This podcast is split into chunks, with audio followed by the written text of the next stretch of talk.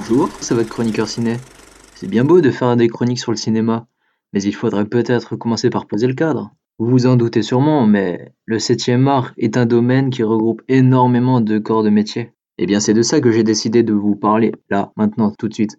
Vous vous demandez peut-être pourquoi je suis tout seul là à parler. Eh bien le fait est que Monsieur Cinéma avait tellement de choses à vous raconter qu'il a décidé de vous faire une, sa rubrique ni au studio ni avec les camarades. That's why je vous le fais directement depuis mon domicile au fin fond de l'Alsace. Tandis que d'autres profitent pleinement de leur dernier jour de vacances. Les circonstances diffèrent donc, mais le thème ne change pas. Vous l'aurez compris, aujourd'hui dans cette petite chronique posée, je vais tout simplement vous présenter quelques métiers du cinéma, désolé Gabin, et vous allez voir que ceci ressemble pas mal à une petite ruche d'abeilles. Let's go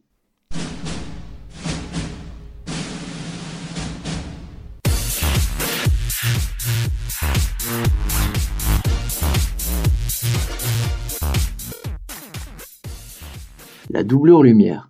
Il faut savoir que la quasi-totalité des scènes tournées en intérieur sont éclairées artificiellement. Le chef électricien qui règle la lumière a besoin d'avoir en position l'acteur qui jouera pour s'assurer que les jeux d'ombre ne seront pas dérangeants. C'est alors qu'interviennent les doublures lumière, généralement castées pour être relativement ressemblants aux acteurs. Elles sont des acteurs complémentaires qui pendant la préparation d'un plan remplacent l'acteur principal pendant que le chef opérateur règle sa lumière.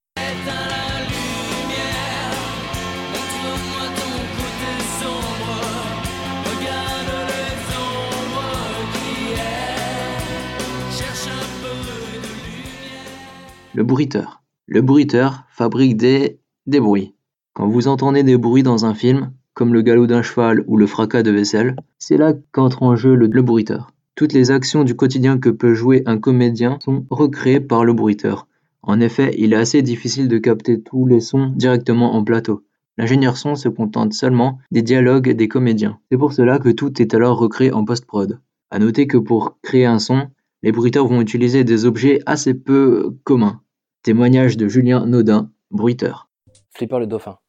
J'ai une série que mon père bruitait et moi je faisais la queue du dauphin dans l'eau. Donc j'étais assis à côté de lui, je devais avoir 12-13 ans. Mon père m'a appris un métier, c'est un métier, c'est une sorte de mafia dans la mafia. Il n'y a pas d'école. T'apprends de père en fils ou de copains, de cousins, voilà, mais il n'y a pas. Le bruitage est arrivé en France après la Deuxième Guerre mondiale. Quand les films américains sont arrivés en France, il fallait les bruiter. Et il fallait surtout les doubler au niveau de la voix, vu que c'était de l'anglais. Donc euh, en studio, il y avait un speaker français, donc un acteur français qui était assis, et un bruiteur qui était à droite. Lui faisait les pas, ou les portes, ou les coups de poing, ou ce qu'il devait faire en manipulation, pendant que l'autre parlait. C'est un métier qui est euh, artistique, euh, créatif, original.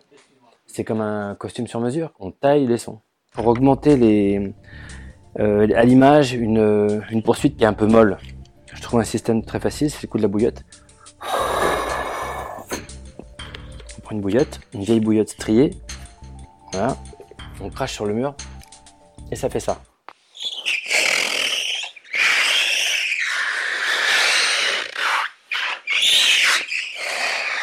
C'est une vieille patinette et je l'ai transformée en, en pseudo porte de château qui fait des grincements.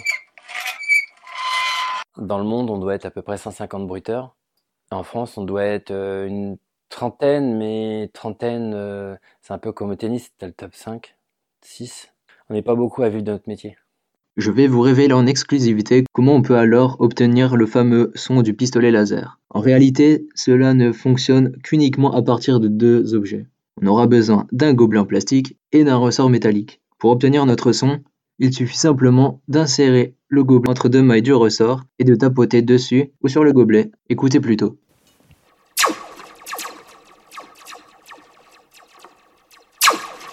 Allez plus simple. Je vous propose maintenant d'essayer de trouver comment on peut obtenir le son des pales d'un hélicoptère ou d'un avion. Peut-être que ce son pourra vous aider.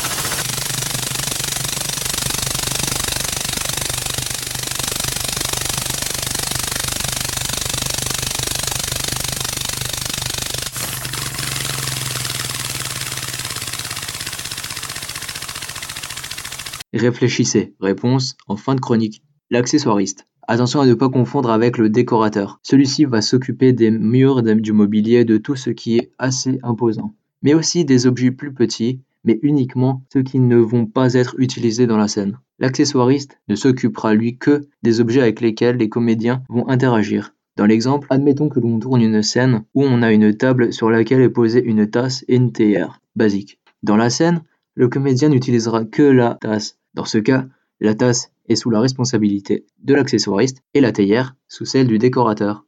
Cela peut parfois conduire à certaines confusions. Le dresseur d'animaux. Et ouais, même au cinéma, on a des dresseurs d'animaux. Imaginez-vous que dès qu'un animal est présent à l'écran, que ce soit un éléphant ou un escargot, vous aurez toujours un dresseur derrière la caméra. Cela étant, un dresseur n'est pas là que pour ordonner l'animal, non, il est aussi et surtout là pour s'en occuper. L'habilleur patineur. L'habilleur, tout simple, va aider le comédien à porter correctement son costume. Pour info, le costumier est juste celui qui va fabriquer le costume. Et contrairement à ce que l'on pense, un patineur est celui qui va s'occuper de la patine d'un costume, c'est-à-dire l'art de transformer un habit, le vieillir, le salir, pour accentuer le côté vivant de la scène. Le régleur de cascade. En fait, c'est un peu le responsable des cascadeurs. Il faut se dire qu'à un moment donné, il a lui-même probablement été cascadeur. En fait, forcément. Et dès qu'il y a le moindre risque physique pour un comédien sur le plateau, il faut la présence euh, nécessaire d'un cascadeur, et du coup d'un régleur de cascade. Il est une personne clé sur un plateau de tournage. L'assistant réalisateur. Ce n'est pas l'assistant du réalisateur, c'est le job le plus important sur un plateau de tournage. En fait, il y a un premier assistant réalisateur, après un deuxième assistant, puis un troisième. Chacun a sa propre tâche. Dans le concret, le premier assistant réel, c'est un peu le chef d'orchestre. Il va déconstruire le scénario, histoire de lister tous les éléments nécessaires au tournage. Ensuite, il va planifier le tournage et superviser le plateau. Merci d'avoir écouté cette rubrique. Je vous retrouve rapidement avec l'équipe que j'embrasse. Bye. Coupé Ah oui, et au fait, pour notre bruit d'hélice, pour réaliser ce son, il nous faut un ventilateur et un compresseur à air. Et de là, on va simplement injecter de l'air sur les pales du ventilo. Sachez que plus le bruit produit sera rapide et plus vous vous rapprocherez du bruit d'un avion. Par conséquent, plus le bruit sera sec, plus on obtiendra celui d'un hélico. À bientôt